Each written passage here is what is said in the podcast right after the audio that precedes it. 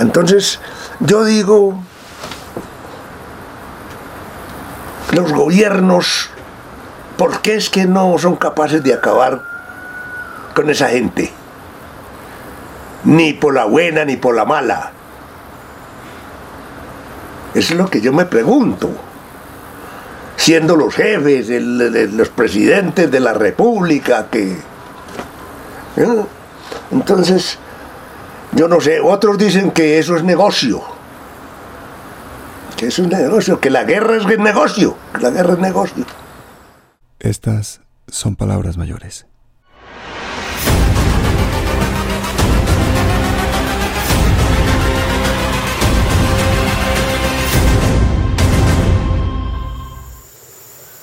todo lo que los minerales, a explotar las montañas, a, talar los bosques, esa es eh, la agresión más terrible que se le ha podido hacer pues a la madre tierra y por, ahí derecho pues a la humanidad.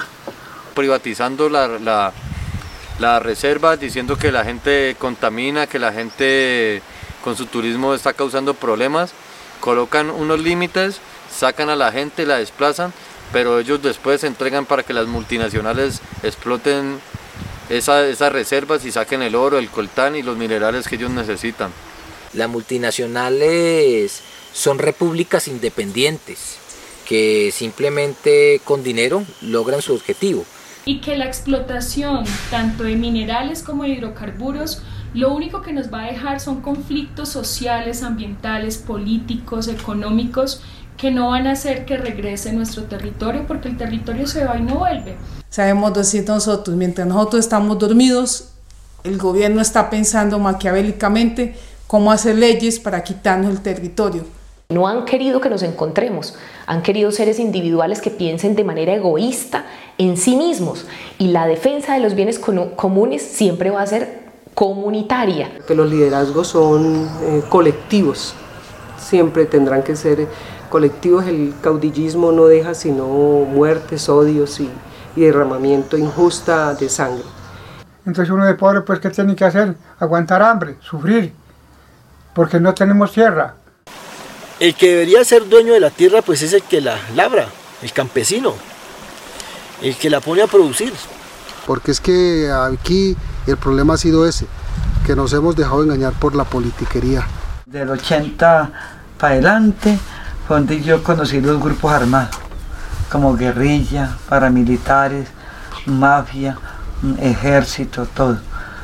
Entonces desde eh, ahí fue la, causante de que yo perdiera mi finca y todo lo que tenía. Eh, ese terror que han querido implantar ciertos regímenes eh, a través de doctrinas de, la violencia no puede ser un impedimento para soñar y para reencontrarnos como seres humanos tenemos que ser sujetos espiritualmente eh, más profundos, eh, conscientemente más responsables y profundamente más sensibles frente a los cambios con la naturaleza, frente a los cambios también urbanos. La guerra es un negocio y por eso se sostiene, ¿sí? Que la guerra continúe. Creo que lo que queremos la paz, la paz somos más, los que quieren la guerra son menos Hoy eh, creo que debemos de unirnos. Si nos unimos y marchamos juntos, pararemos la guerra en nuestro país. Lo que hoy estamos protegiendo muchas personas, defensores y defensoras de derechos humanos en las ruralidades de Colombia, es el porvenir de toda la sociedad. No es inaudito que un gobierno y que también la comunidad internacional permita la muerte de líderes sociales que están luchando por sus derechos, por las tierras y por un proceso que es vital no solamente para los colombianos y las colombianas, sino para el mundo entero.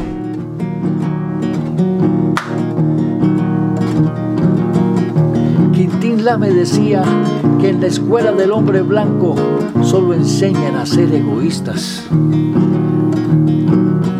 Mamá me mima, mi papá me ama, mi pupitre, mi escuela, mi universidad.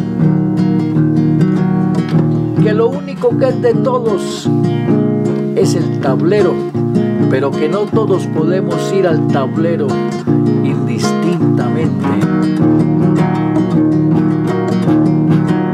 Cuando nadie tenía nada, cuando todo era de todos, cuando no había propiedad privada, éramos gentes diferentes a los lobos.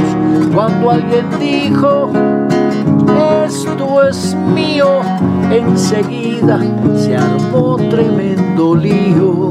Cuando alguien dijo, eso es ajeno, su corazón bombió veneno. Thank you.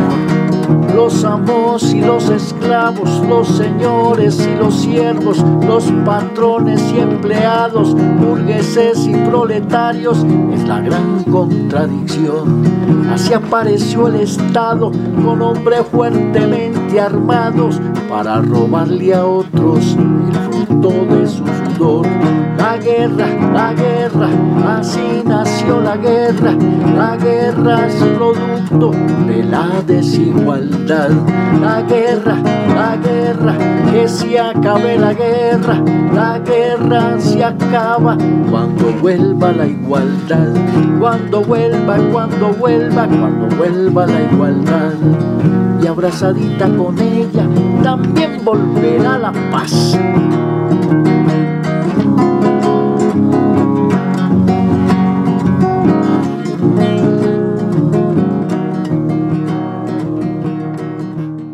A mí me titulan ser de izquierda porque eh, empecé a entrar a, a reivindicar esos derechos que estaban siendo vulnerados. Yo ni siquiera sabía, eh, como campesino, no sabía qué era, qué era ser de izquierda y qué era ser de derecha.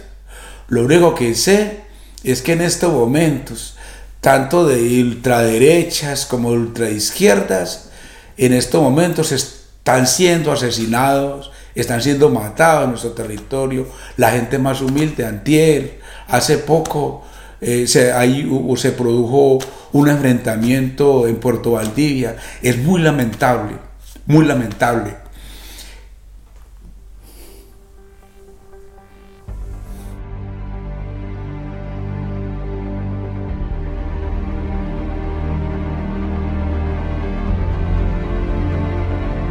¿Qué país queremos?